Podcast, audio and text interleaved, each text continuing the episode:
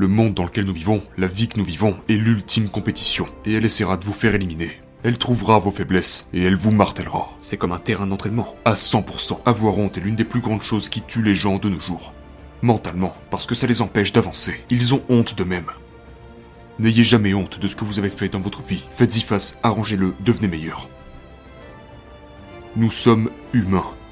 Donc j'essaie juste de donner aux gens la force de retourner dans les archives de leur vie. Parce que, pour tous ces moments où vous vous êtes foiré, il s'est probablement passé quelque chose dans votre vie. Donc parcourez les archives. Déterrez-les. Étudiez-les. Et puis, utilisez-les pour vous-même.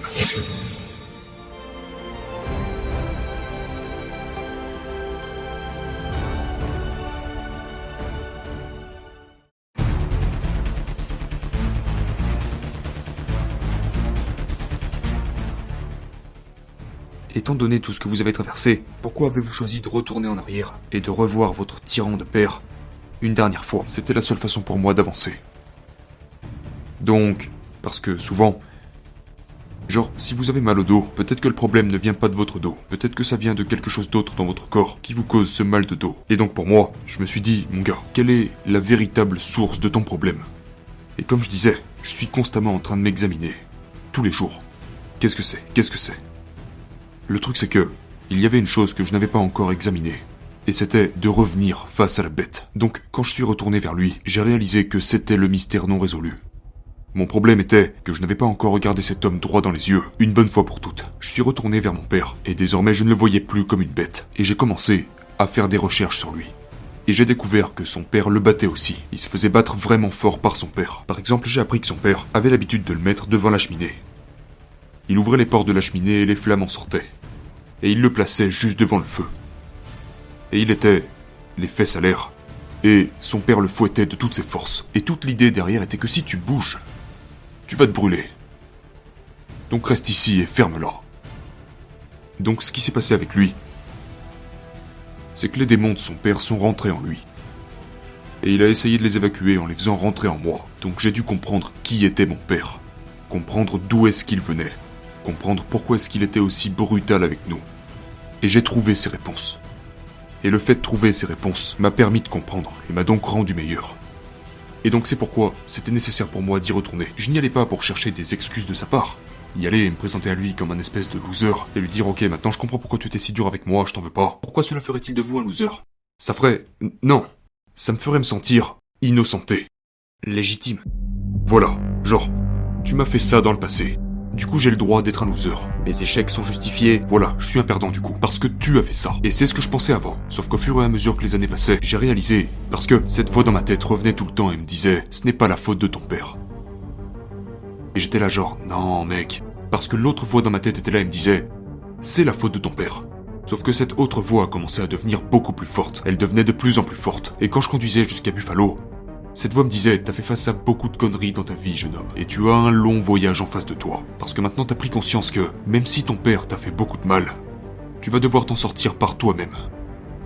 Et cette voix est devenue plus forte, et plus forte, et plus forte. Et au moment où je suis arrivé devant cette porte, au moment où j'ai quitté cette maison, au lieu de m'apitoyer sur mon sort, j'ai commencé à faire mon autopsie en direct.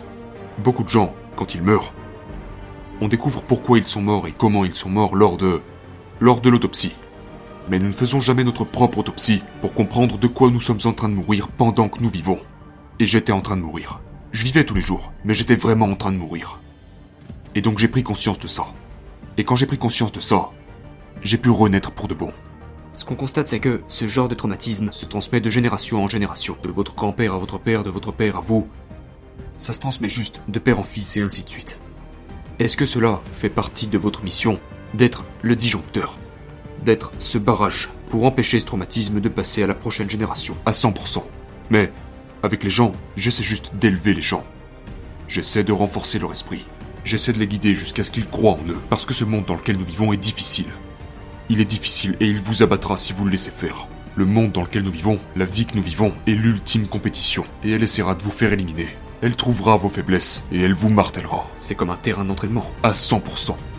Donc, si je peux vous aider à construire votre armure, à renforcer votre confiance, jusqu'à arriver au point où rien ne peut plus vous blesser parce que vous savez exactement qui vous êtes, vous confronter vos démons, au point où vous pouvez écouter votre propre livre audio dans votre tête. Peut-être que vous n'avez pas écrit de livre, mais dans votre tête, vous pouvez entendre tous vos traumatismes passés.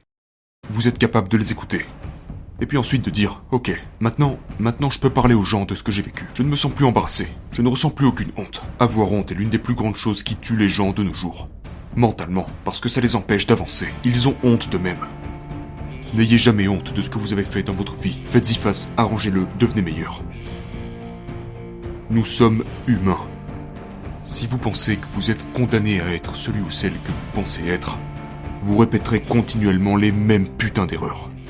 Vous devez prendre ces connaissances que vous avez apprises, parce que toutes ces choses sont de la connaissance. Donc j'essaie juste de donner aux gens la force de retourner dans les archives de leur vie. Parce que, pour tous ces moments où vous vous êtes foiré, il s'est probablement passé quelque chose dans votre vie. Donc parcourez les archives.